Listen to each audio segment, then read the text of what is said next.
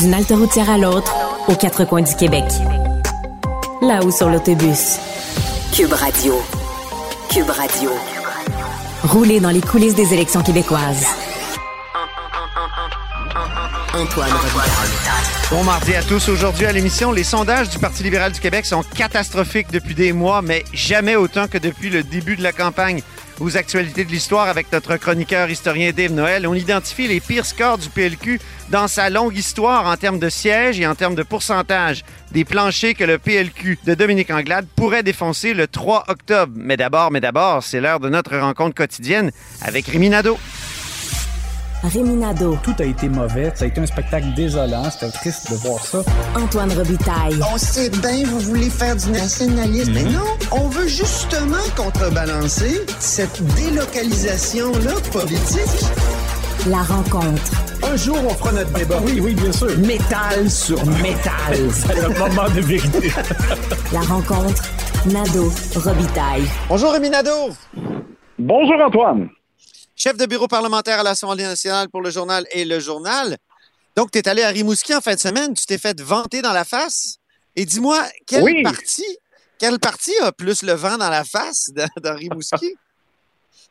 Ben, je te dirais celui qui a plus le vent dans le dos. Ça Ah, m'a oui, semblé Québec solidaire. oui, c'est ça. Ça m'a semblé Québec solidaire, Antoine, et, euh, mais ceci étant, euh, c'est une lutte serrée. C'est c'est clair, oui, dis-je bien, et c'est une lutte à trois. euh, parce que, euh, bon, tu sais, moi, la formule, c'est que je, durant la fin de semaine, je me déplace dans une ville où il y a justement, on, euh, on a l'impression que ça peut être serré. Et là, je vais à la rencontre des gens au hasard, je parle à, de- à tout le monde, je me déplace là, de, de lieu public en lieu public. Et, Oui. euh, et, je- et je te dirais que donc, je m'étais installé euh, notamment euh, tout l'avant-midi près des Halles Saint-Germain. J'étais euh, en ville et euh, la plupart des gens, il y, a- tu sais, il y avait une majorité de gens qui m'ont répondu Québec solidaire ou qui penchaient fortement vers Québec solidaire. Euh, et ça, allait de... Bon, c'est sûr qu'on on, on l'a constaté dans d'autres villes. Les, dans les plus jeunes, par exemple, des, des jeunes à l'université sont davantage pour Québec solidaire, mais euh, plusieurs personnes que j'ai accostées, euh, par exemple, un homme de 67 ans qui me disait, moi, je suis Québec solidaire, convaincu. Euh, donc, ça- c'était plus large Ouais. un peu Faut que le, que c'est le- le euh, spectre habituel. C'est- actuellement le député, c'est Harold Fortin, député péquiste, lui qui était justement un, député un peu de Québec solidaire, un peu QSiste, si je puis dire, parce qu'il était vraiment euh, euh, toujours prêt à aider euh, les gens dans le besoin. Oui, Harold Lebel, oui, euh, qui est le, le- le député sortant. Est-ce que j'ai dit autre chose? Je me suis pas trompé de nom, là? Oui, dit Harold Fortin, c'est quelqu'un Ah oui, d'autre oui, qu'on oui, connaît. excuse-moi. Oui, oui, Harold Lebel, bien sûr. Oui, alors Harold Lebel, qui est député sortant, qui, ne- qui ne se représente pas en raison des euh, accusations, euh, ben, de l'accusation d'agression sexuelle qui a été portée contre lui. Et, et je te dirais là que c'était incroyable à quel point je rencontrais des gens qui me disaient la dernière fois, j'ai voté pour Harold. J'ai senti que des gens avaient commencé euh, à délaisser un peu le Parti québécois, mais que si ça avait été Harold, ils auraient voté encore pour lui parce qu'il y a vraiment Ah oui. une haute estime de son travail terrain, euh, comme tu l'as dit, de son approche communautaire. Euh, et là, ben, des gens se retrouvent dans un dilemme. Je, je te dirais celui qui illustre le plus ça, là, j'ai parlé à un monsieur dans la soixantaine euh, qui m'a dit, écoute, euh, j'aurais voté pour l'homme si ça avait été lui encore. Euh, là, je me sens pas obligé de, voter pour le PQ et pour la première fois de ma vie, parce que le- il me disait ce gars-là qu'il était indépendantiste depuis toujours, mais il m'a dit pour la première fois de ma vie, je sais pas, pour qui je vais voter. On dirait que le fait d'appuyer, par exemple, la souveraineté, c'est plus suffisant euh, Mm. que j'ai senti là chez les gens de Rimouski pour euh, pour voter pour le PQ. Et euh, et puis et d'autre part, Donc, donc s'il n'était pas arrivé, ce qui est arrivé avec Harold Lebel, ben, euh, peut-être que ça aurait été Matane Matapédia 2 Rimouski, c'est-à-dire une circonscription assez certaine pour le Parti québécois. Oui, c'est ce que j'ai senti. Alors que là, c'est incertain. Et, et oui aussi, j'ai eu beaucoup de répondants là, qui m'ont parlé de la CAC. Mais moins que moi, honnêtement, moins que je ne l'aurais pensé. Parce que quand on regardait les sondages, j'avais l'impression que c'était peut-être la CAC qui, pensait être en bonne position pour euh, ravir cette circonscription-là. Euh, donc, je l'ai senti, des gens qui m'ont dit, euh, nous, on trouve qu'il a bien fait, M. Legault, malgré la pandémie, on va, on va encore l'appuyer. Euh, des gens m'ont dit, il mérite encore un autre quatre ans. Euh, mais il y avait quand même une, légère tendance, comme je t'ai dit, derrière Québec soldat, que j'ai senti, moi, après avoir passé comme toute la journée à fonder les gens là-bas. Parlons de François Legault maintenant, qui s'adapte depuis le début de la campagne. Euh, moi, j'ai l'impression qu'il y a comme une stratégie pour ne pas avoir 100 candidats. Il fait son gros possible pour se discréditer à gauche sur l'immigration. Il fait son gros possible à droite pour se discréditer avec toutes sortes de déclarations sur euh, le troisième lien. Je ne sais pas ce que tu en penses, mais euh, ça va pas bien. Non, c'est ça, c'est pas euh, c'est pas une bonne campagne. La, première semaine, j'ai trouvé que ça a été. M. Legault euh, a commencé en présentant ses engagements en matière de réduction du fardeau fiscal des, Québécois, là, son bouclier contre l'inflation. ça allait, c'était correct, mais on dirait qu'après, comme comme tu l'as dit, là, les, les des, propos sur l'immigration, le troisième lien, il est embourbé. Et euh, au débat la semaine dernière, on, voyait que ça semblait être un poids sur ses épaules, alors que pourtant, au Salon Bleu, on le voit, nous, il aime ça, les échanges. Euh, il aime ça renvoyer la balle au parti ben d'opposition. Et, il est la cible aussi de, de quatre autres chefs. Donc, ben, de trois, en fait, au Salon Bleu. Mais, mais bref, je comprends pas à quel point euh, ça n'a pas l'air. Moi, j'ai trouvé que ça n'avait pas l'air de lui tenter au débat.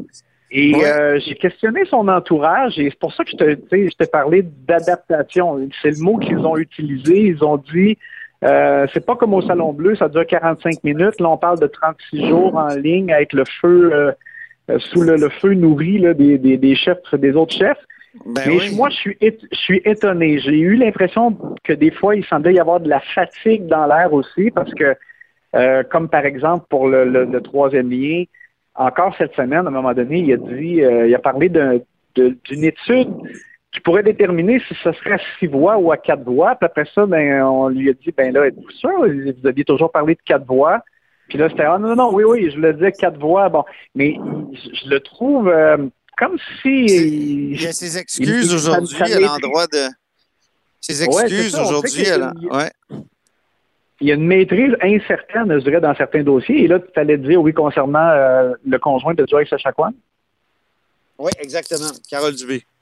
Bon, euh, alors donc, c'est ça, c'est. Euh, j'ai hâte de voir, est-ce qu'un bon débat jeudi à Radio-Canada euh, pourrait permettre à M. Legault de, se remettre sur les rails?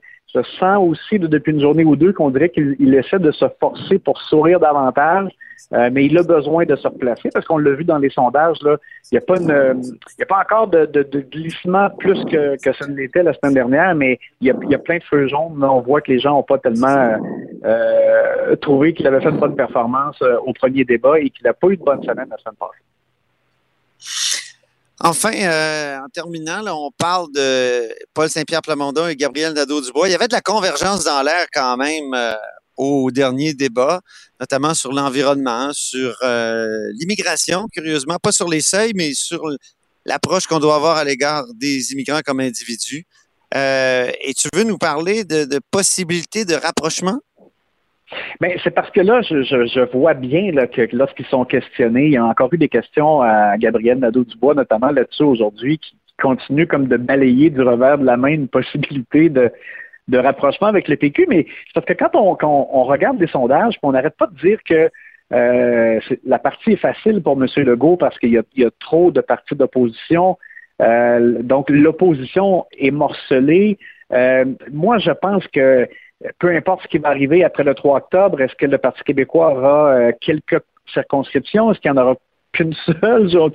on, ne le sait pas encore. Il, y a, quand même un, soubresaut présentement dans les appuis, mais je pense que ultimement, il faudrait que ces deux formations-là trouvent une espèce de terrain d'entente euh, pour la suite des choses, parce que s'ils regroupaient leurs appuis, ben c'est mathématique. Là, on voit qu'ils seraient une force encore plus euh, euh, solide et sérieuse pour euh, éventuellement faire face à François Legault.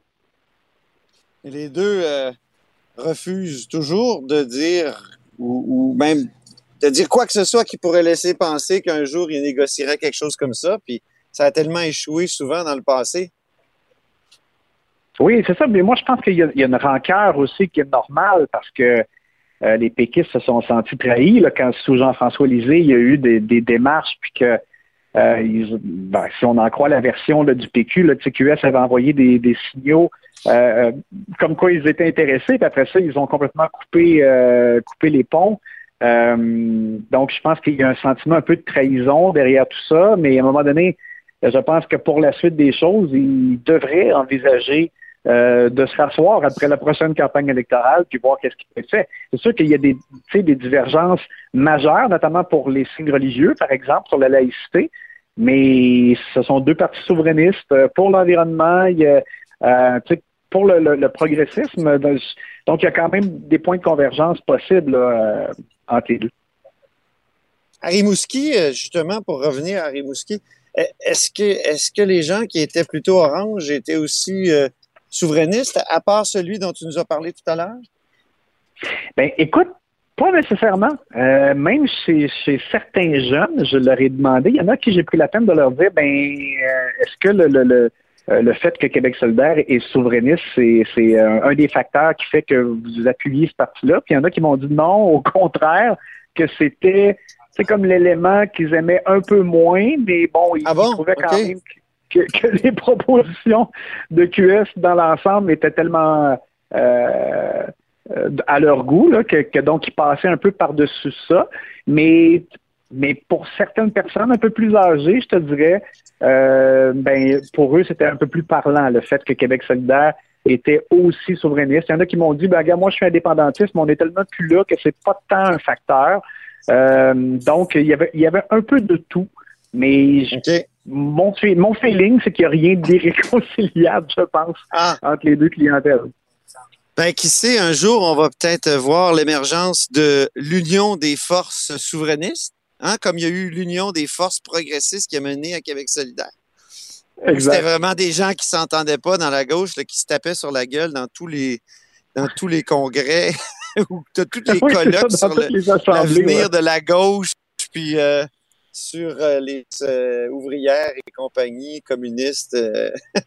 ils ont réussi à s'unir, eux autres. Peut-être que ça va pouvoir se faire avec le Parti québécois, comme tu le Oui, oui, parce que c'est ça, j'allais dire que j'ai assisté à des assemblées où il y avait des gens de l'UFP, d'Option citoyenne, du Parti vert, puis c'est, écoute, on, on avait l'impression qu'il n'y aurait jamais une entente possible, puis pourtant, c'est ça, ça a quand même donné lieu à la création de QS.